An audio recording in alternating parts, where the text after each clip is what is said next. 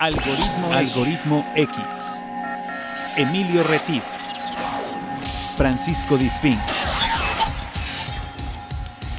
Esto es Algoritmo X. Comenzamos. ¿Qué tal? Bienvenido. Buenas, buenas tardes, buenos días o buenas noches. Estamos aquí en Algoritmo X en la versión de podcast. Por lo tanto, sabemos que nos puedes estar escuchando cualquier hora del día.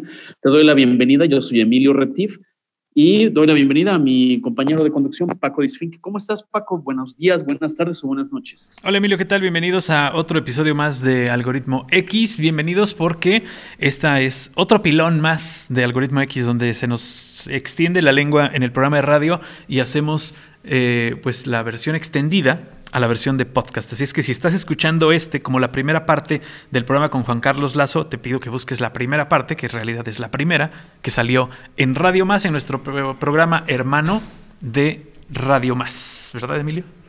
Así es, y estábamos hablando de la industria del entretenimiento, las plataformas digitales, el cine, las ¿Hacia dónde vamos? ¿Hacia dónde, de dónde venimos? Las fusiones, ¿no? Estábamos hablando de dime cómo te diviertes y te diré quién eres, como diría mi tía Chona. Y es un tema donde hablábamos, eh, ahorita le doy la bienvenida nuevamente a Juan Carlos Lazo, eh, la parte de todo el entretenimiento, cómo ha evolucionado la música, la música, el entretenimiento no nada más es el cine o las plataformas digitales, sino la música en vivo, la música grabada. Recordemos que la línea del tiempo, por ejemplo, la evolución de la música desde la primera grabación en 1877, de, donde reprodujeron sonido y lo grabaron, hasta el MP3 en 1993 y pasando a las plataformas digitales con Spotify y todas estas cosas, o desde el simple hecho del cine a color en 1906 hasta el cine sonoro en 1926, pasando por todas las vertientes de los VHS que Paco sigue conservando. Eh, a mí me ha platicado que en su oh, juventud oh, sí, claro veía Beta y VHS, en fin. Pero estamos con Juan Carlos Lazo, que fue director de 20th Century Fox, director general de 20th Century Fox, antes de que la adquiriera Disney o durante la adquisición de Disney. Eh, y estaba, está, ha estado en Alebrije, eh, donde hay muchos contenidos, como ya Paco me llamó la atención en la versión de radio, pero bueno, de los más importantes para que la gente ubique Amores Perros y no se aceptan devoluciones. y, y, ahora eh, participa en Butaca TV, un proyecto súper padre. Bienvenido al podcast. Muchas gracias, este, muchas gracias. Este, gracias por la invitación. Aquí muy contento de estar compartiendo con ustedes esta evolución, esta evolución que no se acaba en el mundo del entretenimiento. Así es. Y a ver, vamos a hacer un poco de prospectiva y vamos a hacerla aquí de, de, de, adivinos con bola de cristal. ¿Qué onda? ¿Hacia dónde vamos? ¿Cómo se mueve esto? Eh, hablaba Paco algo hace rato, ¿no? De que hay gente que no le ha gustado la integración de Disney a toda esta cuestión de Star Wars y la Guerra de las Galaxias. ¿Tú cómo lo ves, Juan Carlos? Yo honestamente creo que fue lo, que, lo mejor que le pudo haber pasado a la franquicia de Star Wars. Claro. Yo mira, yo me acuerdo perfecto, cuando yo estaba en 20th Century Fox, teníamos las películas, pero la, la, siendo muy, muy honestos, la verdad es que lo único que hubo fue eh, el regreso de Star Wars con los episodios uno, dos, que fueron, desde mi punto de vista, desastrosos, horribles, nunca, a mí no me gustaron. El 3, el 3 a mí me gusta. El 3 es bueno, es el, eh, la, revancha de los Sith, esa es buena, pero los otros, los dos anteriores me parecieron La 2 es espantosa. la 1 es mala, pero bueno. Sí, no, la 2 es, es aburridísima y bueno, en fin pero yo creo que prácticamente eh, estaban, estaban ahí este, empolvándose porque ya George Lucas ya no sabía qué hacer con estas, con sus películas, porque era, ahora viene la versión del director, ahora la versión con el sonido THX, ahora con escenas nunca jamás, nunca antes vistas, ahora con el Han Solo que tiene otro traje, ahora ya no sabía qué inventar. Entonces... Vienen, vienen estos guiños. Ah, bueno, de repente llega este eh, Walt Disney y compra la franquicia. Entonces, ustedes imagínense, pues, esta, esta saga, estos, estos mundos interminables donde se pueden explotar en, distintos niveles. Se pueden explotar con todo el mundo Disney, con todos los, los parques temáticos, que, que, es una cosa gigantesca, con los personajes, con esta fusión de personajes entre el, el, Mickey Mouse con el traje de Luke Skywalker con espadas láser. Eh, digo, yo hace, me acuerdo que hace como tres años recuerdo que fui a Los Ángeles y me subí a Space Mountain, que pues, creo que muchos de nosotros, los que nos están, nos están escuchando, tuvimos la oportunidad de, de, subirnos, pero ahora ya está tematizado claro. con todo el universo de Star Wars. Y créanme que la experiencia es increíble. Ahora imaginemos todo este universo de Star Wars, ahora ya un parque temático, ya llegas y ves el, Millennium claro. Hotel, ya, ya ves el Millennium Falcon enfrente de ti, te puedes subir. O sea, ya es, otro, es otra cosa completamente. Que va dirigida precisamente distinta. a los papás Entonces, de los niños. Sí. Totalmente, ¿no? Sí. Y la otra, bueno, ahorita estamos platicando, eh, pues imagínense ya ahorita con, con estas facilidades, estas plataformas. Y lo que ha hecho muy bien Disney es empezar a desarrollar estas historias subalternas. Eh, Rogue One, porque a mí la base me hizo una gran película, sí, también. que, o sea, la conectan muy bien con el universo, con Diego Luna, este, que de hecho están desarrollando ahorita una serie con él, y este, y yo creo que están, lo hicieron de una manera impresionante, muy bien hecha la película, este, con unos, eh, unos, unos efectos increíbles. Yo creo que lo han hecho excepcionalmente bien, honestamente. Digo, obviamente, digo, para los muy, muy fanáticos que nos escuchan, sí, en las, las nuevas sagas, estoy de acuerdo, no, en creo que no cumplieron así al 100%, pero creo que se está renovando nuevamente. Por ejemplo, ahorita con The Mandalorian hay mucha gente, hay muchos fans que están totalmente satisfechos con esta nueva, este, pues esta, esta nueva entrega de otra historia alterna y las que vienen, ¿eh? Todavía falta, estaba viendo Obi-Wan, Boba Fett también va a tener su serie, este, o sea, es un, es interminable todo este universo de Star Wars. Y la verdad, Mandalorian, ahorita comentábamos, oye, tiene una calidad que yo estoy muy impresionado cómo lo hicieron. Lo hicieron muy, muy bien, unos efectos increíbles. Y, este, y yo creo que eh, otra vez regresando al tema de, de la, te la, tecnología, están evolucionando a pasos agigantados. O sea, ¿cómo es, cómo, es, ¿cómo es posible que estemos viendo la creación de mundos y mundos intergalácticos y todo se hizo en un estudio, ¿no? Así no es. salieron al, al, desierto del no, no, o sea, ellos no salieron de Los Ángeles para hacer esta gran serie, ¿no? Claro, sí, la, el, claro. El, el, ahora sí, derroche de dinero y tecnología y de renders y de, sí. com, de computadoras y de Exacto. diseñadores digitales y de nuevos proyectos, eh, nuevas técnicas de diseño, nuevas técnicas de filmación, si le podemos llamar de, de, de algún modo, sí. que se aprovecharon al 100% y que no se ven eh, sí. puestas así. Ahora viene próximamente también una nueva de la franquicia de Matrix, que saldrá este año, según tienen sí. programado. Eh, también una película que también fue un parteaguas en el cine porque utilizaba una técnica de fotografía que no se había utilizado y que, eh, bueno, pues eh, esa sería como una de las, de las películas meta para el entretenimiento del 2021 que la tiene difícil, la tiene difícil si las cosas siguen como están hasta ahorita, ¿no crees? Sí. Ah, fíjate, fíjate que ahorita estaba, se me vino a la cabeza, creo que un gran antecedente a estas películas de que se crearon en un estudio, pues es justamente Avatar. Yo claro. me acuerdo cuando la primera vez que la vi, yo no podía, no podía creer lo que yo estaba viendo, la verdad. Sí, Eso sí. fue en el 2009, si no me equivoco. Algo así. Este, este, oye, pues era una cosa, digo, verla en estas grandes, en la pantalla IMAX digital. Además, este, claro, que estaba dimensión. creada para esas pantallas. Exacto. O sea, yo la verdad, es más, fíjate que me acuerdo perfecto. Un día nos invitaron a ver cómo, cómo lo hacían llegamos, era pues, una, una, especie como de hangar Ajá. y era hacia un lugar, la verdad, bastante feo. Llegamos y estaba James Cameron con una cámara y filmaban casi, casi como cuadro por cuadro. O sea, agarraba y estaban filmando justamente la escena de los Banshees, Ajá. de los estos dragones que voladores. Ajá. Y entonces agarraba, movía la cámara, uno, dos, tres, corte. Y se iba este cuate a hacer otra cosa y entonces veías tú en otra cámara el pues estos, estos, estos, el render, el mundo, o sea, una cosa increíble, ¿no? Claro. Pero obviamente, este, te digo, se crean estas cosas de, pues de, la, de la nada, entonces va a ser increíble. Ahorita estamos platicando usted, eh, ustedes dos y yo, y en 10 años, este, cuando alguien saque, saque de, del baúl de los recuerdos de esta conversación, yo creo que se va a reír de nosotros. Sí, seguramente. De, los, de lo que, de lo que, de lo que en 10 años va a existir yo creo que vuelvo a lo mismo, el entretenimiento cada vez se va a volver mucho más envolvente. O sea, yo creo que vas a estar en tu casa, puede ser, con un casco y que te, y que te sientas adentro de una, de una, de, una película, ¿no? Que voltees hacia arriba y veas el espacio, voltees hacia los lados y estés adentro de una historia. Yo creo que cada vez, cada Igual vez hasta tú vas a ser el actor principal, ¿no? O sea, con toda esa tecnología tan loca. Oye, yo quisiera preguntarte, por ejemplo, ¿tú qué ves? ¿Cómo ha sido en la industria del cine? ¿Por qué de repente empiezan a surgir personajes como Guillermo del Toro, Cuarón, González Iñárritu, empiezan a, salir del cine de la parte mexicana y se empiezan a, ir a nivel internacional.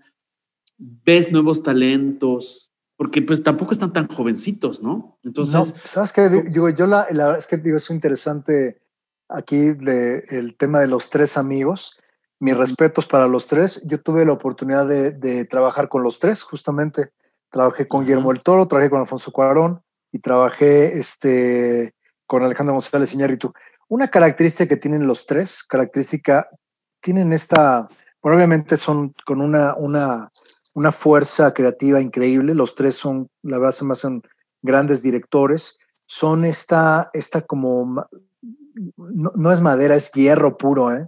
de una determinación para llevar a cabo sus, eh, la visión que tienen de una historia a unos niveles impresionantes. Por ejemplo, en el caso de Guillermo del Toro, eh, La forma del agua, a mí lo personal se me hace una película que tuve el privilegio de trabajar con él, se me hace una visión increíble, o sea, la llevó a, o sea, este, se me hace una, una película perfectamente bien dirigida, cuidada. Él, él crea los personajes al 100%.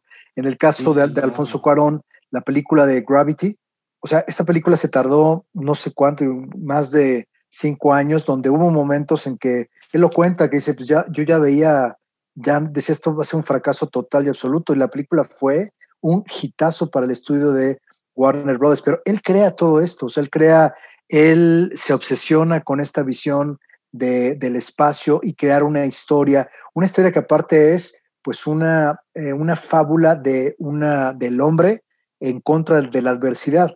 Y en el caso de Alejandro González Iñárritu, creo que la película de Revenant, El Renacido, ustedes imagínense una película que originalmente estaba planeada para que se gastaran 70 eh, millones de dólares y de repente pues, llegar con los inversionistas y decirles, oigan, se acabó, se nos acabó el dinero y no hemos acabado la película, nos faltan otros 70 millones de dólares para filmarla. Y aparte, en condiciones que créanme que ninguno de los que estamos aquí hubiera aguantado filmar en esas condiciones bajo cero, en una tierra inhóspita, con un crew de no sé cuántas Sin personas. Luces. O sea, tú, imagínate, aparte filmaron, con, luz natural. Luz natural y aparte en una forma secuencial. Secuencial, sí, qué bárbaro. Eso es muy difícil de hacer. Entonces tú imagínate que llegas, está la gente como loca, estás en un lugar inhóspito, tienes, tienes la presión de un, de un, estudio que, oye, ya te gastaste el dinero, ¿cuándo vas a acabar? ¿Qué te pasa? Es el fin de tu carrera, estás loco. Y tú dices, cállense todos, yo la voy a terminar como conforme a mi visión. Yo la verdad, este, cuando tuve la oportunidad de conocer a Alejandro González Iñárritu, me pareció una persona fuera de serie. Tienen este, creo que la característica que tienen esta como esta eh, eh, visión férrea de, de, su, pues de su de su concepción de un proyecto, ¿no? Y la, llevan hasta el final. Pues digo, eh, no quería yo decirlo así, pero, tú ya lo, tú lo, dijiste, pero sí, hay una terquedad. Eh, finalmente, la diferencia entre la terquedad y el, y el genio, pues es el resultado final de la película, porque todo, todo el mundo dice, claro, yo siempre lo supe, es una gran, es una gran historia, siempre lo defendí, pero tú imagínate estar, a, ser el productor ejecutivo de Alejandro González Iñárritu y, y que te diga, oye, se nos acabó ya la lana. Se me acabó el dinero. Este, pues, ah, vamos a pedir más, ¿no? Pide, pide otros 70 milloncitos de dólares para que este, para terminarla. Entonces, la verdad, oye, mis respetos para estos, esta gente que se confrontan a estos grandes estudios y, este, y que llevan estas visiones hasta el final. Y, y, y, y bueno, y mejor aún, o sea, sacan sus películas y son, oye, ganan el Oscar y son unos éxitos. O sea, los tres han ganado el Oscar por mejor director. Mis respetos para lo que hicieron, porque los tres vinieron de México. Y, este, y yo creo que los tres llegaron a Estados Unidos no en las condiciones que los conocemos ahorita, sino llegaron con mucha, con mucho ímpetu a picar piedra y mis respetos, porque ese mundo es, créanmelo, es muy duro, es muy, eh, es implacable con la, con la gente que llega ahí, no es de que soy amigo de, soy fulano no, claro. no de, soy mi apellido es. con tu trabajo. A, nadie le importa este, cómo te apellidas, quién, de quién eres hijo, primo, sobrino. Puede ser, puede ser tú eh, sobrino de, del, presidente del estudio y nadie te pela si no tienes un talento. Entonces, la verdad, a, haberse abierto paso a los tres, me quito sombrero. ¿eh? Y, también, mira, otros talentos como Diego Luna, este, Gal García, mi respeto lo que hicieron porque en su momento tuvieron que eh, este, eh, viajar a, para, pues para expandir su talento y lo lograron de una manera fuera de serie. Mis respetos para todos ellos. ¿eh? Salma Hayek en su momento también, ¿no? Sí, Claro. ¿Y tú crees que esta va a ser una burbuja que se rompa o va a haber una, una transición generacional? No, al contrario. De hecho, lo estoy viendo ahorita. Si tú te fijas ahorita, mira, hay ahorita estos temas de inclusión que desde mi punto, hay veces que ya llegan a, un punto un tanto exagerados porque ya como empiezan como a forzar mucho, que siempre en, en cada historia casi casi lo ponen como porcentajes. Tiene que haber eh, el, eh, no sé, el papel de él, del, eh, del amigo gay, y tiene que haber el del compañero afroamericano, y tiene que haber el chino. es, creo que es muy difícil, honestamente, pues quedar bien con todos. Es dificilísimo que tú tengas que, oye, vamos a poner eh, este, todo, o sea, tienes que poner un conglomerado, una cierta fórmula para que todos estén contentos. Eh, ahorita con todo esto, con estos temas que surgen en Estados Unidos de Black Lives Matter y todo esto, de repente se vuelven, creo yo, un poco eh, injustos de que pues, se tienen que incluir en todos lados, este, como que muy a, muy a fuerzas, ¿no? Estas estos personajes para, pues, para tratar de quedar bien con una comunidad. Es, es, muy difícil que se pueda hacer eso, ¿no? Ahora, también, por otro lado, también me da gusto porque también cada vez esto, esto es mucho más abierto a, a, grupos que fueron marginados durante muchos, muchos, eh, muchos años, ¿no? Los, eh, los, eh, los transgénero, o sea, hay mucha gente que, que nunca podía ver la luz, que se contara una historia de, un transgénero porque era casi casi prohibido y ahorita creo que hay mucho más apertura al respecto. Y sabes que también en temas de nacionalidades, cada vez es más, es más, más común ver gente de diferentes países en las películas. Antes era rarísimo que tú veas un, latino eh, como protagonista. A ver, no, no nos vayamos más lejos. Diego Luna como protagonista de una eh, película de Star Wars Ahí se las dejo nada más. Claro, ¿cuándo te ibas a imaginar esa mezcla? Jamás en la vida, nunca en la vida te hubieras imaginado Diego Luna como protagonista de una de las franquicias más icónicas de la historia del cine. Nunca te lo hubieras imaginado. Sí, de Huicho Domínguez, ¿no? De haber estado con Huicho Domínguez en el formato televisivo. Bueno, mira, Mandalorian, Pedro Pascal. Pedro Pascal es un, es un actor chileno. Es chileno, digo, obviamente él ya, creo que ya está naturalizado americano. Gran actor, pero es un actor chileno. Este, Oscar Isaac, que es eso guatemalteco. Entonces yo creo que ahora es, mucho más común ver estos, eh, estos grandes talentos que no importa dónde naciste, siempre y cuando tú tengas un talento para, para expresarte, ¿no? Claro. Adelante, creo que creo que eso también, eso la tecnología ha democratizado mucho el talento. Ya no es, ya no son estos eh, estos eh, conglomerados de comunicación exclusivos que solamente ciertas personas pueden entrar, sino que ya ahorita tú puedes agarrar tu, celular, tu celular tal cual, y decir, a ver, voy a transmitir desde Veracruz, a mí me, y vamos a, vamos, les voy, les voy, a, les voy a decir lo que yo pienso acerca de X tema. Tú creas tu propio contenido. Sí, claro, y eso puede ser un boom como lo ha sido eh, también para personajes famosos de YouTube y personajes que han salido de la nada, prácticamente tuvieron un, chispazo de creatividad, ¿no? Totalmente. Y que de ahí los toman para hacer este cine o, series de televisión. Eh, casos, casos también, digo, garbanzos de a libra, pero, pero se dan. Y, esta democratización de las redes y de, y de, tener acceso generalizado a ellas, pues eh, le dio un gran abanico de personajes para escoger a la industria del entretenimiento finalmente. Correcto. Sí, te digo, obviamente es, vuelvo lo mismo, la tecnología siempre es para bien y para mal, porque cuántas personas han vuelto famosísimas por hacer tonterías, ¿no? El TikTok famoso, bueno, los bailes, el, Capitolio, por supuesto. Bueno, exactamente, digo, ahí, este, digo, es, a veces es lamentable cómo una persona se puede volver famosísima por, por, algo malo. Por hacer una tontería. Digo, hace poquito me llamó tanto la atención de este, de este hombre que tiene unos tatuajes aquí en la, en la cabeza con unas plumas que, tomando jugo y oyendo Dreams de Fleetwood Mac, se volvió famosísimo. O sea, una, o sea, era millones y millones de views de, este cuate oyendo Dreams en su patinete. Eso fue el, gran, el, gran, el gran chiste de este hombre. Pero bueno, ahora sí que es la tecnología siempre va, es para bien y para mal. Siempre, siempre nos va a llevar por esos dos, dos, eh, dos caminos. Claro. Oye, y por ejemplo, la creación de historias o el descubrimiento de historias, porque yo pienso que más se descubren que se crean. Pero, por ejemplo, eh, historias para cine, historias para las series, que casi no hemos hablado de series. Es un formato diferente que, que están en auge, ¿no? Este, ¿Cómo ves esto? O sea, el talento mexicano que se dedique a escribir, descubrir historias. Yo te voy a decir, qué bueno que tocas el tema porque es un tema muy apasionante. Un tema muy apasionante, pero al mismo tiempo es, eh, la verdad, eh, yo tuve la oportunidad ahorita en Alebrije durante prácticamente un año estar leyendo, nunca en mi vida había leído tantos guiones, tantas ideas para series, eh, tantos conceptos, pero te puedo decir que lamentablemente falta mucha profesionalización de, de, escribir un guion.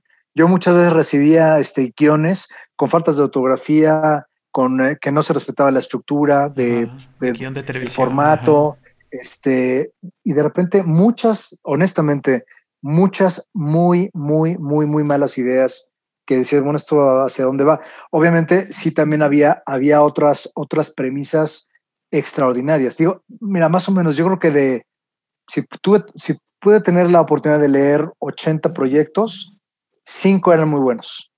Cinco nada más. Okay. Pero, pero obviamente, digo, también esto, este es, algo, es algo difícil, ¿no?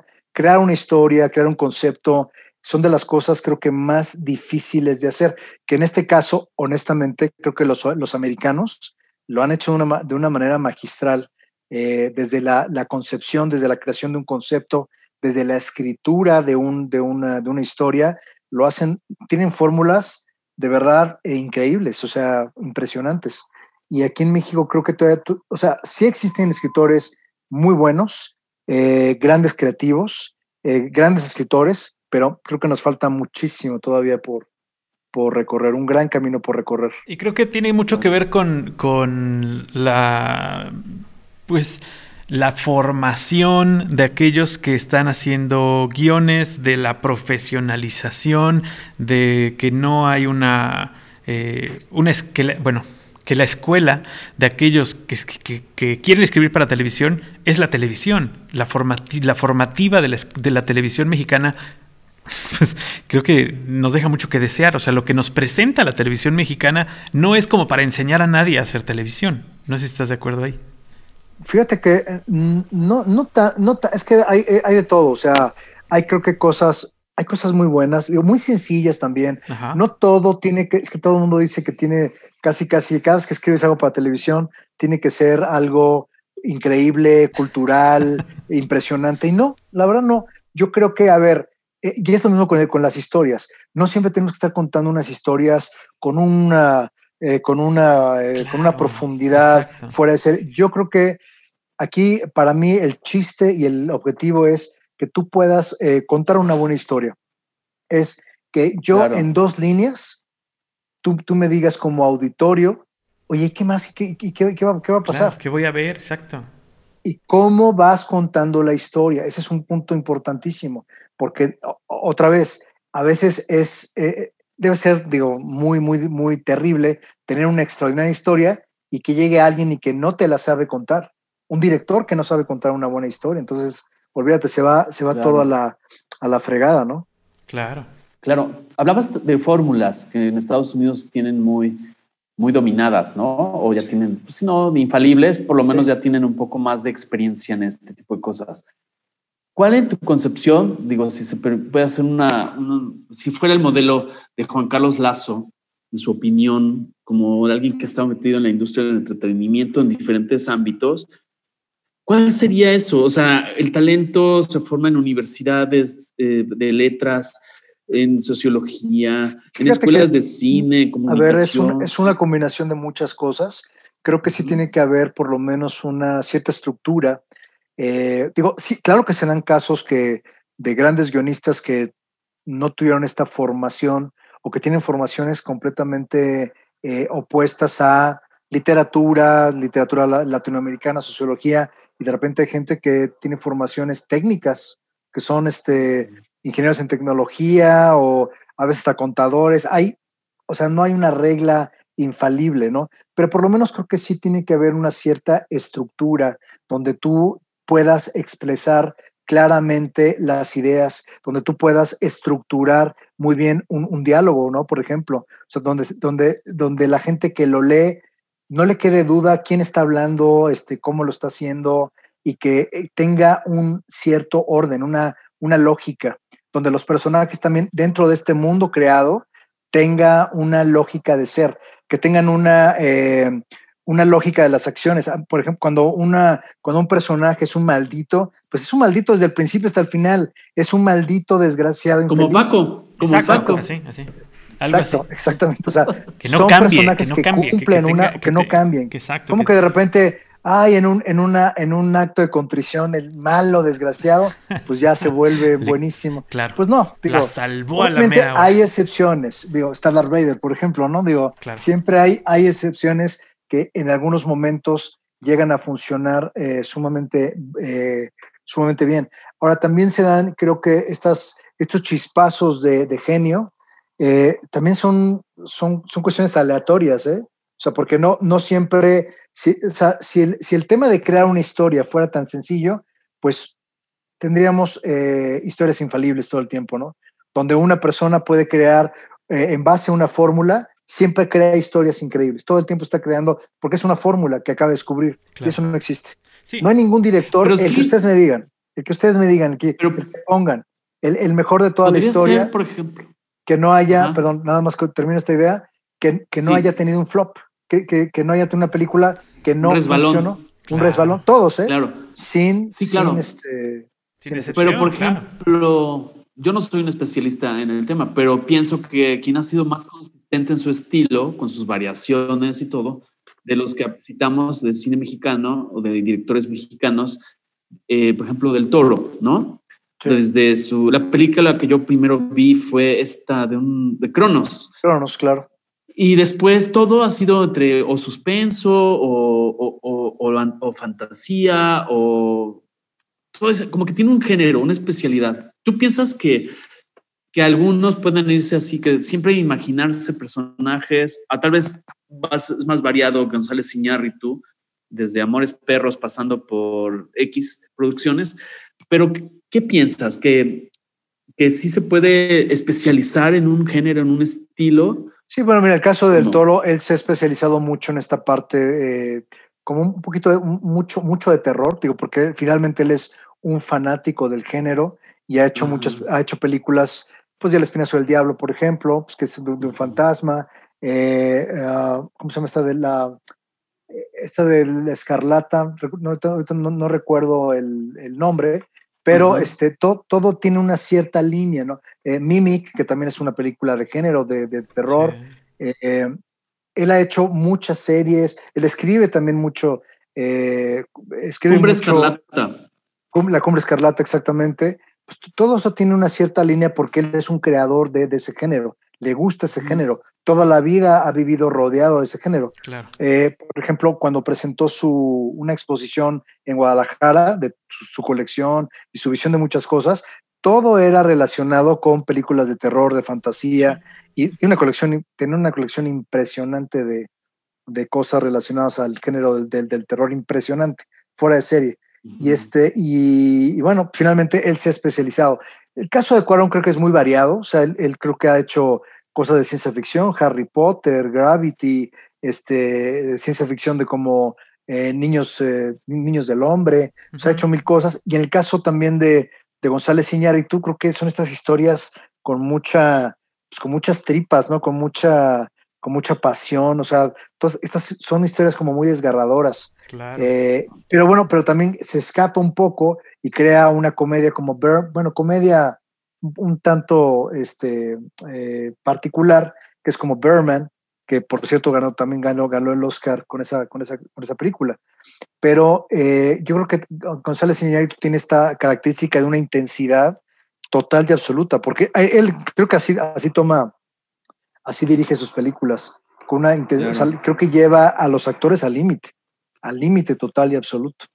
Claro.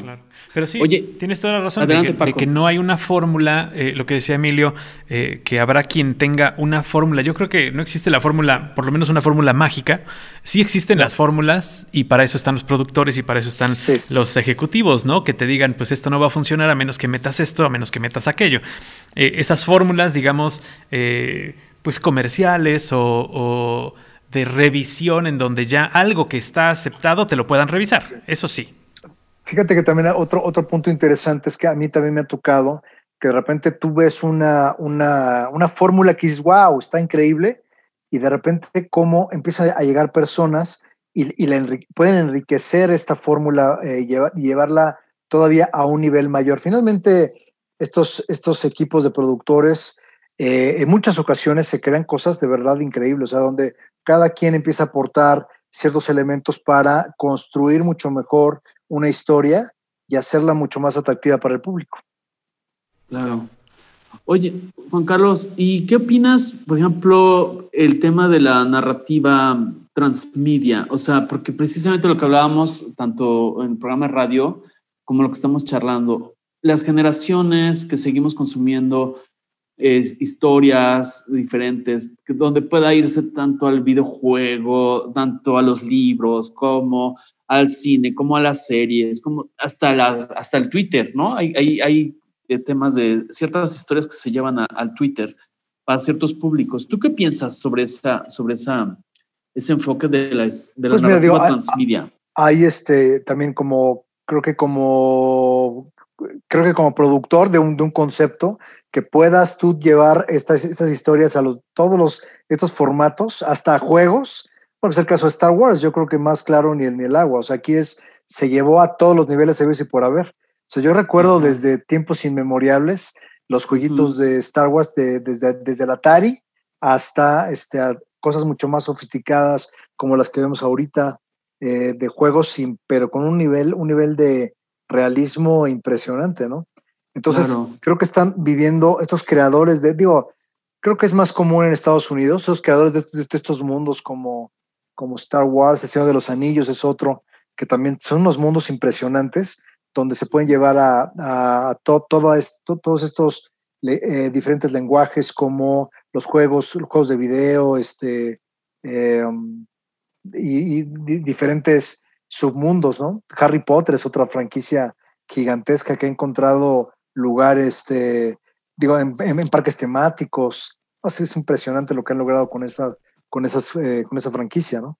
Claro. Personajes como, como David E. Kelly, que por ejemplo eran, ah, eran estos digo, esos son, son garbanzos de libra, eh, como hablábamos hace rato, que es alguien que se dedicaba a la abogacía, era abogado, escribió un guion donde relataba eh, algunas de sus historias como abogado.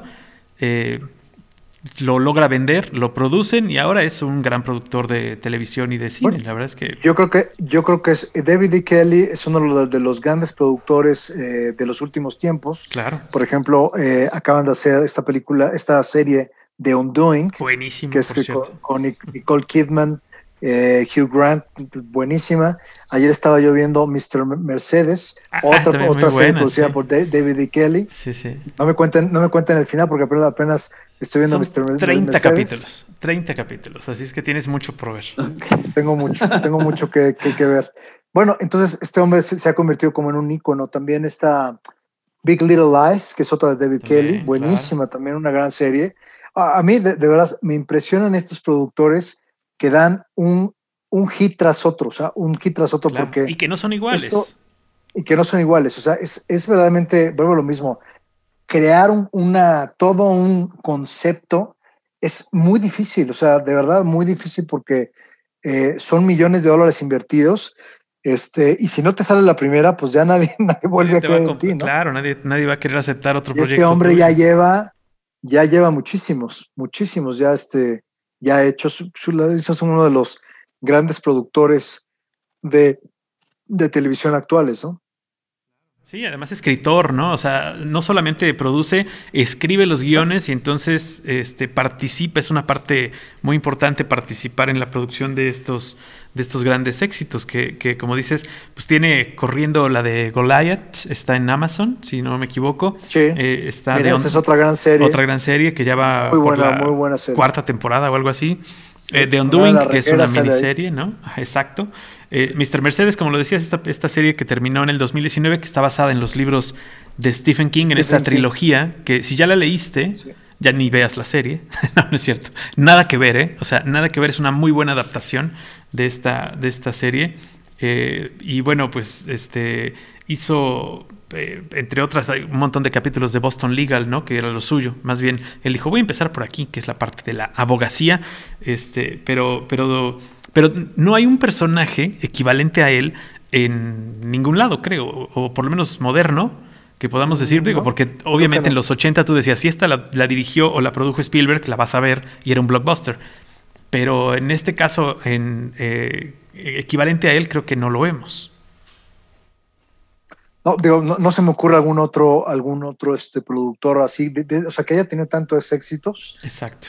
O sea, No uno lo- tras otro, no uno tras otro, y que no haya, eh, y, y que además cada uno de ellos tenga el montón de artistas conocidos, este, la música era la, con los mejores derechos pagados, ¿no? O sea, es un dineral el que invierte en cada una de las series, que también eso es importante. Si no hay dinero, ¿cómo produces entretenimiento? El entretenimiento es muy caro de producir. Sí, sí, totalmente, pero creo que también hay una parte, no necesariamente hay una relación directa en que todo tiene que costar millones y millones y millones de pesos. Creo Sí. que, fíjate que justamente ahorita en relación a todo el tema del COVID y todas estas cuestiones, creo que los productores eh, se están viendo, están tratando de ver la forma en cómo eficientar sus procesos y que, y que sean mucho más eh, efectivos y más este, redituables, ¿no? O sea, invertir menos para ganar más. Y creo, creo Claro. que lo están haciendo actual, están tratando de eficientar todos estos procesos, ¿no? Claro. Claro. Sí, se habla que de las taquillas del cine hubo una reducción de un 65% de los ingresos en el año 2020 para Sí, los cines. Imagínate. No, totalmente, total. Yo creo que hasta más, ¿eh? Yo creo que de 80%. yo también yo creo que más. Yo también. Yo consideraba, fue- yo consideraba fue, que la verdad, más. Sí, pero te digo, creo que eh, la labor de los productores es eficientar esos recursos al máximo para este, o sea, que no sé, una sola locación, a ver cuántas escenas tenemos aquí, pues vamos a utilizar todas, a ver este, este mismo lugar, cómo lo transformamos para volverlo a reutilizar. Fíjate que ahorita, ahorita me, me- me acordé, en el caso de Guillermo del Toro, cuando hizo la forma del agua, para ahorrar dinero, se utilizaron unos sets que ya estaban construidos y estaban ambientados en la época que quería hacerla Guillermo la historia. Y entonces aprovecharon esos sets para reducir eh, considerablemente el presupuesto. Y fíjate que yo tendría que investigarlo, pero creo, creo, y me parece que los sets utilizados en The Crown son los mismos de Bridgerton en Netflix. No sé. No sé si ya lo dudaría. No sé si ya, ya tuviste la oportunidad de ver Bridgerton. Eh, Vi The Crown, no he visto Bridger- no, Bridgerton. más o menos, más o menos, ahí va. Digo, nada que ver. No, o sea, no, no podemos comparar una con la otra, pero creo que los sets son los mismos. Bueno, The Crown es una, digo, a mí me, de verdad, me impresiona el nivel, el nivel de, de, pues honestamente, de perfección que, que, que tiene. O sea, es una, es una cosa que no puedes creer el, el nivel donde han llevado una serie. Es una telenovela, pero Claro. con un nivel de producción al superlativo, ¿no? Sí, sí, sí. Claro. Claro, no soy la familia real y no sé si me gustaría hacerlo después de ver esa serie, pero este, a ellos a lo mejor no los tiene muy contentos, pero tiene muy contentos a todos los que lo ven, que son los que pagan, ¿no? Claro. Sí, por ejemplo, también estaba viendo una, una otra serie que se llama Gangs of London. Wow, Claro, también sí, me, quedé, claro. me quedé impresionado de el nivel de producción que tiene. O sea, un- un- son, no sé cuánto, cuántos habrán invertido en cada capítulo, pero es millones y millones de libras se invirtieron en esa serie. ¿eh? Impresionante. Oye, muy. Juan Carlos, me gustaría preguntar tu opinión, Sí. a ver si me logro explicar del todo. A ver, México tiene, ya lo hablamos, directores de primer orden a nivel mundial, ¿no? Que están en, las, en, la, en, la, cúspide. Ya los mencionamos. Pero también tiene jugadores como Ocesa, que es el tercer promotor, promotor más poderoso del mundo en cuanto a música, etcétera, ¿no? Eh, ya tiene 30 años de experiencia. Eh, tiene, eh, pues, diferentes empresarios a nivel mundial. Es una, es una es un país, es una economía que al menos en los últimos años, según PricewaterhouseCoopers, era una de las ocho eh, naciones a nivel mundial con mayor crecimiento a nivel mundial. Tiene a Cinepolis como uno de los, el segundo jugador, si no ha cambiado la posición después de Cinemark, más fuerte. Pero yo siento que ¿Qué pasa? ¿Por qué no hay una, una, integradora o una cuestión de decir, oye, así como existe un Netflix o existe, ¿por qué no se integra esos talentos de entretenimiento y se detona el público hispano, se potencia esto? No sé, no sé si me logro explicar a la ver, pregunta. No, a ver, no, como que exactamente que te, cuál es la. O sea, una plataforma mexicana, pero sumamente robusta, donde además se produzca, donde además se exhiba. O sea, así como existen los grandes o emporios de entretenimiento. Eh, ¿Te refieres Netflix? Y, o sea, un Netflix mexicano. Sí, sí, sí. ¿Qué, qué estaría haciendo falta? Yo creo que dinero. dinero. Así de fácil. Yo creo que es que, a ver, a veces parece. Sí Sí, o sea, yo creo que la tecnología no es tan barata como podríamos pensar. Y sabes que también, o sea, creo que debe ser muy complicado. O sea, cada, vez que tú prendes el Netflix y prendes y ta, ta, ta, ta, ta, y, en tres patadas ya tienes tu película y estás disfrutando, se requiere, se requiere de una cantidad de inversión eh, enorme para llegar a esa facilidad con tu control remoto. Puedas tú decir, en dos clics ya tienes la película en tu en tu, eh, tu idioma eh, o con subtítulos y que funcione perfectamente bien, que coincida perfectamente bien el subtítulo con lo que están diciendo. O sea, todo esto que se ve tan fácil tiene atrás horas y horas y horas de, eh, de, investigación, de ver cómo lo hacían para, para lograrlo, ¿no? Claro. Sí, te lo pregunto porque, perdón Paco, porque, por ejemplo, no voy a citar la universidad, pero van a saber cuál es, que, ahora tiene una, una, licenciatura en dirección de empresas de entretenimiento, pero se sigue trabajando desde la perspectiva de ser consumidores de contenidos.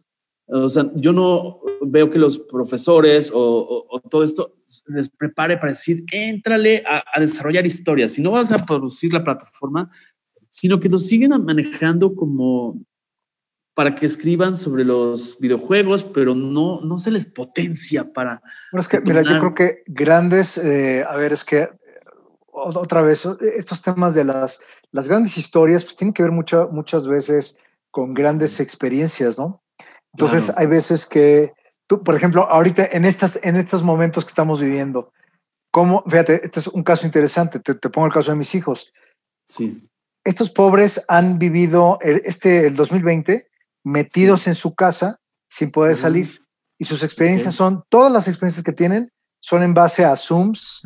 Oye, ¿dónde está esa, pues ese contacto que ustedes dos y yo vivimos cuando estábamos más jóvenes, donde salíamos a la calle, donde te, ibas, te, te, adentrabas en el metro, salías a jugar en la calle, que ahora cada vez es mucho más difícil, honestamente. Entonces, cada vez es más difícil tener estas grandes experiencias cuando tenemos estas situaciones tan complicadas, tanto de, tanto de pandemia, seguridad, etcétera, ¿no? Claro. Sí, pero yo creo que también para, para, hacer una, imagínate, para generar un eh, creador, una, una, casa productora, creadora de contenidos fuera de lo que es el monopolio de las grandes televisoras en México, que son dos, y las pequeñas, que son tres, eh, que pudiera presentar un contenido que utilizara los recursos de todas estas casas productoras, creo que tendríamos primero que romper con un montón de egos y con un montón de contratos de privacidad, ¿no? ese es otro tema. Ese es otro tema, que, que, no, que no podemos decir eh, los mejores actores los tiene esta casa o los mejores actores los tiene esta otra casa, cuando podría, podríamos decir los mejores actores son mexicanos, ¿no? O los mejores productores son mexicanos. Y creo que, ponerse de acuerdo ahí sería un tema. Sí, sabes que también ese es otro punto interesante. Eh, yo también, otra cosa que he visto mucho el americano, o, bueno, muchas veces estos, estos sistemas de producción gringos son muy abiertos a la crítica. O sea, son totalmente abiertos a la crítica. Son, llegan y dicen, a ver, aquí está este, este guion, ¿qué onda? A ver, ¿cómo, lo ven? Y, empiezan, ¿no? A ver, no, pues está muy mal con esto, hay que arreglar esto, esto y esto. Y reciben este feedback, pero con una apertura y un profesionalismo de lo que se trata es eh, crear algo mejor. Y hay veces, yo veo en muchos casos, lamentablemente, con varias personas que crean una historia, donde cada vez que llegan personas y tratan de enriquecer esto, eh, digo, hay una crítica que es inevitable, pues empieza una, un, actos, actos muy defensivos donde, no, es que esto tiene que ser así, porque yo, mi visión es así. Bueno, pues entonces si no hay cooperación, es muy difícil que se pueda crear algo mejor. O Entra el síndrome del jarrito de Tlaquepaque, ¿no? Sí, o sea, es, es complicado, o sea, de verdad es, es difícil. Yo veo eh, como que hay una apertura mayor a la crítica en, en, otras partes que en México, donde, donde la gente no, no quiere pasar ese proceso o cree que, que su, pues, su visión es la única y la mejor que hay en el mundo. Y no, siempre hay que, yo creo que tienes el... Uh, el crear algún, alguna, alguna película, alguna serie, tiene que tener, o sea, tiene que haber pues una, una cooperación de varias personas, donde, donde tú como creador tienes que ceder. Sabes que hoy esta escena es que es increíble, oye, pero esto no contribuye al desarrollo del personaje, no sé, lo que sea. Este, oye, es que sabes que esta escena eh, eh, nos va a costar un dineral, no lo podemos hacer, pues hay que quitarla. Así, así, de fácil se tiene, que, se, tiene que pensar. Se tiene que pensar en, en, en bien del, del producto, del, de la serie, del concepto, no, no, no, no de que prevalezcan las personas, claro. Pero lamentablemente hay gente que no piensa igual, ¿no? De hecho, lo platicamos con Arturo Ayala y con, con Josefina Lazo en el, en, en el, episodio donde analizamos la película de Soul y que citábamos el libro de Creatividad Inc. Sí, claro, por supuesto. Donde hablábamos de lo que llaman ellos el Brain Trust, donde tal vez tú seas el encargado de dirigir el proyecto X, pero te, en ese Brain Trust, en ese trabajo colaborativo, este, te ponen enfrente a los otros directores, a todos los directivos, o no a todos, pero a la mayoría, donde pueden opinar y te, finalmente la decisión la tiene el director, ¿no? El encargado del proyecto. Pero, pero, pero escucha, y en México tal vez venga desde, desde la primaria, que no nos enseñan a escuchar y decir, sí. Carlos tiene razón en lo que me está diciendo. Sí, creo que mira, cada vez está cambiando más. Este, yo veo mucho, por ejemplo, eh, yo ahorita mis hijos lo veo mucho que hacen muchos trabajos en equipo, todo el tiempo lo están haciendo. Y yo me acuerdo cuando yo estaba chavo, pues era, era, era como la cosa muy, muy individual, ¿no? Tú haces tus cosas y todo era totalmente y absolutamente individual y creo que poco a poco estamos evolucionando un poco más hacia, hacia cooperar, ¿no? Claro. Finalmente hacia, hacia, cooperar. Finalmente también creo que el, pues no sé, en general, la cultura mexicana es muy, muy individualista, honestamente. Sí, cuando llegan a trabajar en equipo, por ejemplo, Paco solo quería engargolar el trabajo, o sea, no, no aportaba. Yo, yo, imprimía. O nada más pagaba la impresión. Yo imprimía, claro. No, a mí sí, sí, digo, yo sí soy de esos de, de este, aquel que no trabaja en el equipo. A mí me tocó en, la, en trabajos en equipo en la universidad y este, y seguramente lo, lo escuchará alguno, eh, que le tocó que decía, yo hago la portada, ¿no? no, pues mejor no. Y simplemente a la hora de entregar el trabajo no venía su nombre, ¿no? Y, a mí me tocaba hacer el, la guillotina en ese momento y pues ni modo. Oye, pero no me pusiste, no me pusiste en el trabajo. Pues es que no hiciste nada, papá, ni modo, lo siento. Y quedaban fuera. Y sí, digo, me busqué algunos enemigos, pero la verdad es que después lo entendieron y este y entendieron que no eran así las cosas. Que, que, que el ego, que es muchas veces frágil y, e intocable, hay personajes intocables en México tanto como para la crítica de creación como para la crítica del autor, ¿no? O sea, hay gente o temas tabú en México que poco se han tratado y que serían un super tema de una serie de Netflix, por ejemplo. Claro. Sí, pero, pero creo que esto, esto va cambiando y no estoy diciendo que todos los mexicanos somos iguales, todos los productores mexicanos son iguales, no, porque digo, también hay equipos donde son, están muy acostumbrados a este sistema donde todo el mundo eh, o sea, digo, la gente, la gente que tiene que opinar, opine y contribuya para una mejor serie, película, concepto, etcétera, etcétera. Claro. Oye, ¿qué piensas que, piensa, que va a pasar? Bueno, yo sé que no tienes una bolita mágica o una bolita de cristal, pero en ese sentido de mm, los fideicomisos de cine, ¿qué, qué, cómo ves que vaya a afectar toda esta parte? Justamente cuando estaba ya como en la, pues si no la adolescencia, por lo menos estaba entrando en la pubertad. ese es eh, un tema muy triste. Digo, a mí la verdad se me hizo muy triste lo que, lo que pasó con varios de los fideicomisos varios de los fideicomisos eh, que, justamente apoyaban, el cine, pues creo que estaban, estaban, bien. Digo, obviamente tenían sus defectos, digo, no ningún fideicomiso es perfecto, pero me dio mucha pena que los, pues como que los eh, tumbaron de la noche a la mañana diciendo prácticamente pues, todo, todo es corrupto, pues no, no, creo que no era la manera. Creo que se tenía, si, si, había corrupción, pues había que ver qué, cuál era el problema y corregirlo, pero no, Creo que aquí pagaron justos por pecadores en, todos los aspectos. Y bueno, creo que este creo que se afectó mucho a muchas, muchas personas que, que tienen ese recurso para, para, hacer, para, hacer, para hacer cine, ¿no? Es que, que, o sea, hacer cine es de las cosas más caras que hay. Es, carísimo hacer una película. Una película barata te sale más de 10 millones de pesos, por ejemplo, ¿no? Sí, exacto, barata. Muy o sea, imagínate, ¿qué, ¿qué, te puedes comprar en Veracruz con una con 10 millones de pesos una casa, una mansión. No, no, pues no, o sea, no hay manera. Pero, pero, y eso es lo que muchas veces no se entiende, ¿no? Eh, dicen, es que se está gastando mucho en el cine, ¿no? Y, no se gasta, pero, se invierte. sí, pero sabes que también es, eh, como dicen, una sociedad sin cultura, sin arte, pues imagínate, ¿no? ¿Dónde, estaríamos?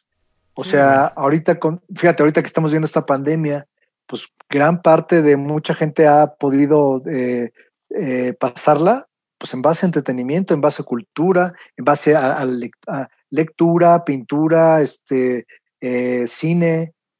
Caray, Aparte, yo pienso que eso va junto con pegado, como dirían en mi, rancho, ¿no? Por ejemplo, estoy leyendo que México hasta ahora es el, es el segundo país del mundo en cuanto a número de usuarios de plataformas digitales, ¿no? Fíjate pero generalmente estamos eh, consumiendo o contenidos de narco, narcoseries eh, o contenidos extranjeros. Tal vez está deslavando nuestra identidad, pienso, ¿eh?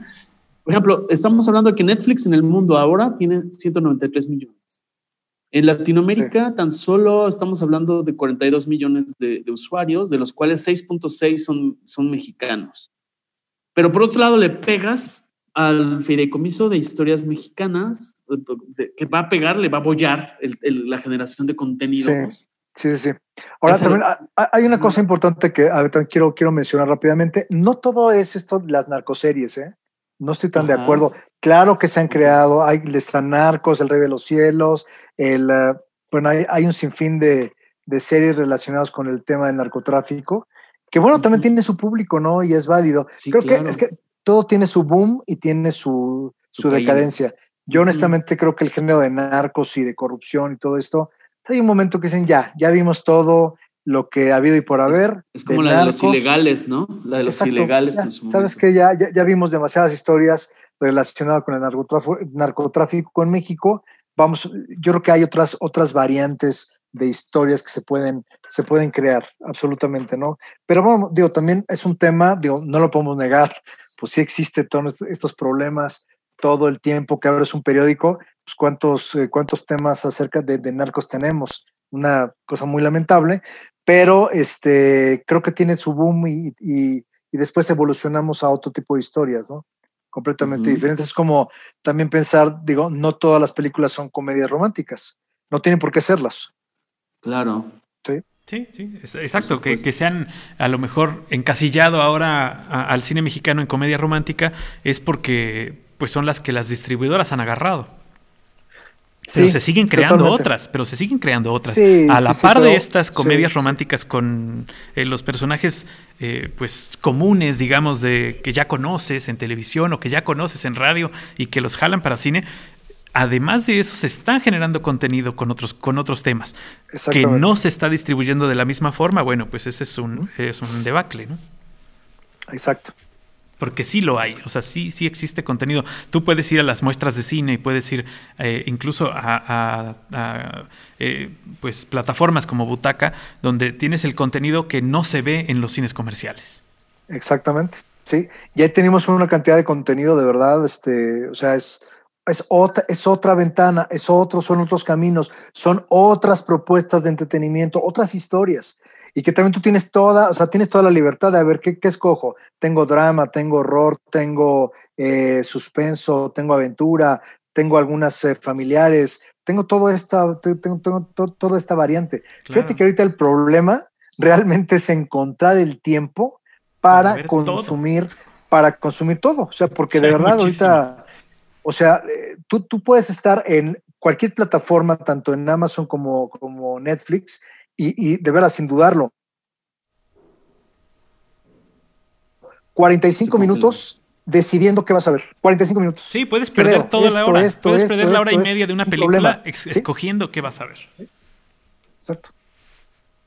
Claro. Sin problema. sería interesante ver cuántos, cuántas horas hay en cada plataforma de puro, de, puro contenido. Estamos hablando de, miles y miles y miles de horas. Aquí el problema es, vuelvo a lo mismo, encontrar los momentos donde, a ver, voy a consumir esto. Yo, mira, hay veces que de verdad me pasa que de repente veo, y hay una película, ah, estaba viendo que una película como Víctor Victoria, con Julie Andrews, que la vi hace años, pero le digo, a ver qué hago. ¿Veo Víctor Victoria o mejor, mejor aprovecho el tiempo a ver Mr. Mercedes? Porque si no, ¿cuándo, voy, a, voy a ver, voy, a tener esta oportunidad? Porque ahorita tengo este tema del COVID, entonces pues estoy encerrado. Y pues, ¿cuándo voy a tener otra oportunidad de, tener este tiempo para mí y para, para, hay que aprovecharlo al máximo? Entonces, en lugar de ver o algo que ya vi, pues voy a ver algo totalmente nuevo, ¿no? Claro, mira, se, estimaba, se estimaba en septiembre del año pasado que Netflix tenía 125 millones de horas de contenido. Se estimaba. Eso sin sumar, sin sumar lo que se generó de septiembre a la fecha. ¿Cuándo vas a consumir eso? No, Jamás, nunca. Es una locura. O sea, es una verdadera locura. Y eso tan solo en Estados Unidos. Eso, súmale que la plataforma que, que no todo el contenido está global, pero la plataforma tan solo en Estados Unidos tenía 125 millones de horas. O sea, entre todo, series y películas. entre todo, sí, sí, sí. Tan solo en Estados Unidos. Ahora, Latinoamérica tiene menos, México tiene menos eh, contenido, pero considero que debe ser algo también similar a decir que no te va a dar tiempo de verlo. Exactamente. Tienes que ser muy selecto con, tu, con lo que vas a ver. Claro. Claro. Oye, Juan Carlos, ¿y tú crees que, por ejemplo, tú qué piensas de, que muchas, eh, muchos, em, en muchos casos también se, echa mano de, las famosas eh, reposiciones o los famosos remakes sobre algunas cintas a tiempo presente? O sea, eh, ¿tú qué opinas al respecto? Sabes que yo creo que es válido, totalmente válido, aunque hay veces que no se logra no se logra el, ah, pues el, producto final, lo que realmente se quiere. Por ejemplo, recuerdo ahorita este, este remake de Hasta el viento tiene miedo, que hubo un remake, pues, este, este, gran, este gran clásico de Tabuada, pues que no, digo, a ver, siendo muy, eh, si me oyen mis amigos los que hicieron esta película, pues creo que no se logró lo que se quería con esta película, ¿no? De crearla la fue con, Maricruz Olivier, ¿no? Algo así. Ay, con Marga López. La primera, sí creo Marga López, eh, bueno, es un clásico de estos de, terror, pero que lamentablemente no se pudo, eh, o sea, esta de Hacia el Viento, creo que es con Marta Gareda. La, con Marta Gareda, exacto, sí. Este, pues no se, no se, pues no, no se logró el, producto eh, deseado, ¿no? Con, con, ese impacto que, como el que tuvo originalmente en la época. Es totalmente válido hacer un remake, este, aunque, aunque hay un riesgo muy grande porque si tú te vas con un gran clásico, fíjate, una, una, ahorita, se me ocurre que fue criticadísimo y a mí en lo personal no me, no me disgustó la película de La boda de mi mejor amigo, que hubo muchos que se desgarraron las ropas, que qué barbaridad, cómo se les ocurrió. Este, eh, a mí lo personal se me hizo una, una película, está muy bien hecha, creo que está muy bien, muy digna, muy bien, muy bien hechecita de principio a fin, pero hubo gente que se desgarraron, se desgarró las ropas. Aún así, la película llegó a tener 100 millones de pesos en taquilla, lo cual significa que a mucha gente le gustó. Sí, claro. Sí, pero eh, digo, obviamente, pues ¿cuándo vas a comparar eh, pues a Julia Roberts con este con la protagonista de La de mi mejor amigo, versión mexicana? Pues es, es, diferente, es nada más. No se puede comparar una cosa con la otra, ¿no? Ok. Pero es válido, o sea, es válido porque son recursos, son recursos que tú puedes agarrar y decir, voy a hacer este remake de esta película, eh, no sé, un remake de una película argentina y la voy a adaptar a, este, a México. Y se vale. Ah, claro. A veces sale y a veces no sale para nada. Y es un desastre, Sí. ¿no?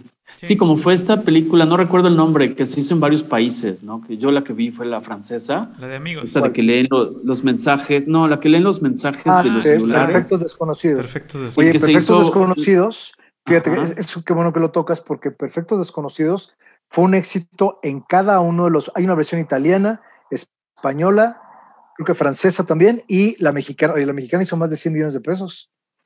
Y Ajá. todo es, o sea, es una, es, parece como una obra de teatro, ¿no? A mí me gustó, es una película que está buena, me gusta, y este, oye, pero fue un éxito esa película, la verdad, fue un exitazo total rotundo.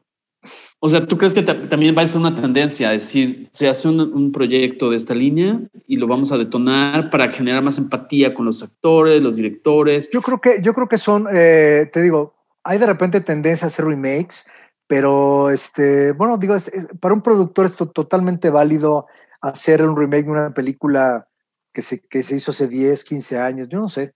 O sea, por supuesto que hay, hay, hay, hay historias padrísimas que, creo que se merece pueden, la pena volver a contar, claro. puede, o sea, vuelve a lo mismo, hay un riesgo, hay un riesgo muy grande porque puedes llegar a quedarte, o sea, que sea un desastre total y absoluto, ¿no? Que no, Que te que no comparen todo el llegues, tiempo. que ¿no? te comparen, eh, que digan, oye, pues ¿cómo, cómo se les ocurrió hacer el remake de, de, de, de- de esta cinta. Aunque te digo, Del mira, padrino, por ejemplo, decir, creo oye, que, pues, digo, creo que hay, hay cintas, ahorita que acabas de mencionar el padrino, pues que no, que había, hacer el padrino ahorita sería un sacrilegio, la verdad. Yo creo, o sea, así hacer, y vamos a ser buenos muchachos otra vez. Ajá, por ejemplo. Este, sí, exactamente. Pero, pero también yo creo que, Oye. que es muy válido en el, en el asunto de las series por la cuestión de lo que le llaman la tropi- tropicalización. Lo que pasó, por ejemplo, con The Office. Que la versión de la, de la BBC, la versión que también es del mismo productor y que es del mismo escritor y lo que tú quieras. Pero The Office con, con Ricky Gervais eh, pasa a Estados Unidos con Steve Carell y es muy buena. O sea, incluso gana más premios y es mucho más vista que la original. ¿Por qué? Porque la tropicalización le funcionó a la serie. Creo yo. te digo, hay, hay casos así, digo, y, y se dan, o sea, digo, hay este, hay una, una serie francesa, que se llama The, The Returned, que hicieron la versión americana, y bueno, digo, se creó, se creó este, hay, hay muchísimas, ¿eh? hay muchas, muchas versiones de, de, de series europeas que se tropicalizan Sí, a claro. este, Estados Unidos The y Night que Of. funcionan muy bien. The Night Of es una de ellas que me gusta más la versión este, norteamericana, por ejemplo, que es de HBO. Oye, oye, eh, Juan Carlos, ¿cuáles serían tus series favoritas? Así si se vale, ahorita que mencionas series, antes que se me pase. Mira, yo creo que este, series favoritas, Game of Thrones es una de mis series que digo, wow, que, que serie tan bien hecha, tan bien pensada. Este, The Crown creo que cumplió mis expectativas, Sí, sí. muy bien producida, actuada, o sea, crees que- cuidada.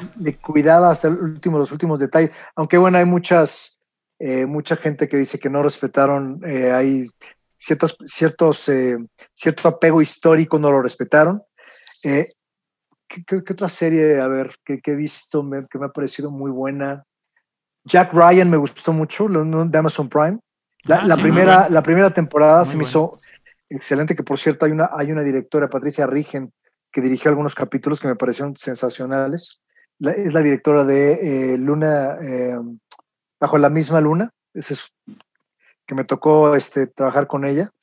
Eh, Ujú. Bueno, este, te digo, hay, hay mu- ¿qué otras series han sido buenas? Pero me hay alguna otra que me, se me ocurra, alguna de Netflix. Am, una, hay una que se llama The Killing, que me gusta Ujú. mucho. Es, una, es, como, es como un thriller, también muy, un thriller policíaco. Ujú. Todo sucede en, una, en un pueblo eh, extraordinario, muy, muy bueno. Am, ¿qué, otra, ¿Qué otra me ha parecido buena? Este, básicamente creo que son las que más me han gustado. Este, Me gustó mucho hasta The Gangs of uh, London, Ajá. que wow, también me, me voló la cabeza, se me hizo una serie muy bien hecha, muy bien pensada, este, muy bien ¿No, no has producida. visto American Gods? Fíjate que sí, sí, y no me encantó. ¿No? Me, parece, eh, ha sido, eh, es una, eh, digo, la- la- ahorita que tengo tiempo creo que la voy a retomar. Es que acaba de, Pero se es de una- estrenar la tercera temporada.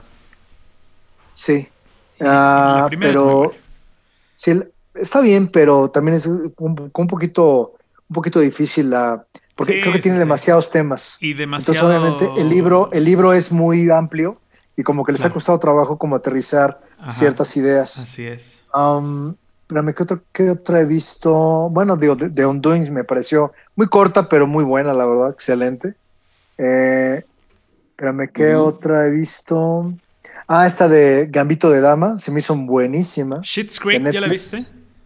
¿Cuál, perdón? Ah, me la recomendaron. Creek, la que ganó el Emmy. Ah, ya, ya sé cuál es, no la he visto. ¿No la has visto? A mí este, se me hace muy simpática. De estos millonarios que, van a un pueblo, ¿no? Ahí abandonado por la, por la mano de Dios. Exactamente, sí. Lo, único que me causa un poco de problema de la serie de Shit's Creek es que lleva seis temporadas iguales. Y que no sé por qué hasta ahora la gente la descubrió y ganó. Pero si tú ves la primera temporada y ves la sexta temporada, son iguales.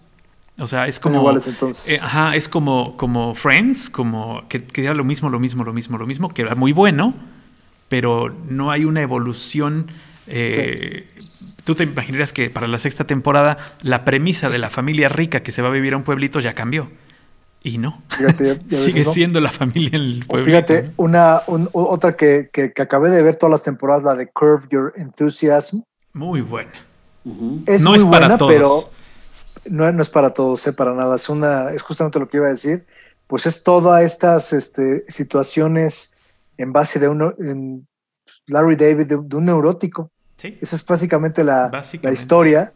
Pero hay, episodios muy chistosos, muy buenos, que son, son 10 temporadas, creo, ¿no? Algo así. 9 o 10 temporadas. Muchas. Que, oye, oye que, que, todo en base a la pues a las obsesiones y a los y a las eh, a la eh, neurosis de, una persona que dé para 10 para tanto, me parece algo increíble, la verdad. Así es, sí, sí, muy, muy bueno. oye, Juan Carlos, y por ejemplo, tú como asesor, vamos a suponer que te, dijeran, oye, yo doy consultoría en entretenimiento, ¿qué podrían encontrar en Juan Carlos Lazo?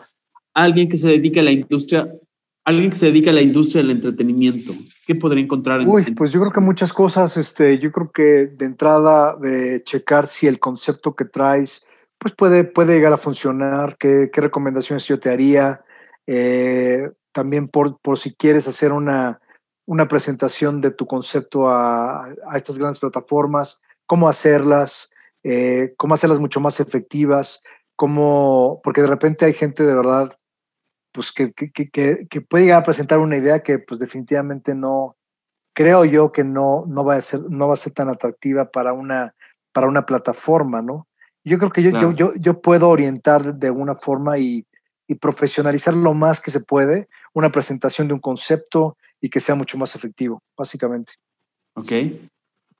Y, Adelante, Paco. en, este, en este mundo donde las cosas no se dan por sí solas, ¿dónde pueden localizar a Juan Carlos Lazo, la gente que tenga un, ¿tienes un perfil este profesional donde puedan encontrarte? Sí, bueno, digo, ¿estás en LinkedIn? estoy, estoy en LinkedIn, estoy, en todas las redes, digo, estoy este, también en Twitter, aunque no tuiteo mucho, la verdad es que tampoco soy así de que todo el tiempo estoy tuiteando y, o sea, me gusta Twitter porque pues me entero de, de, pues, de, muchas cosas que están pasando. Es muy inmediato. Y en Twitter eh, sí es muy inmediato también. En Twitter estoy como arroba jclazo50. Eh, también estoy en Instagram.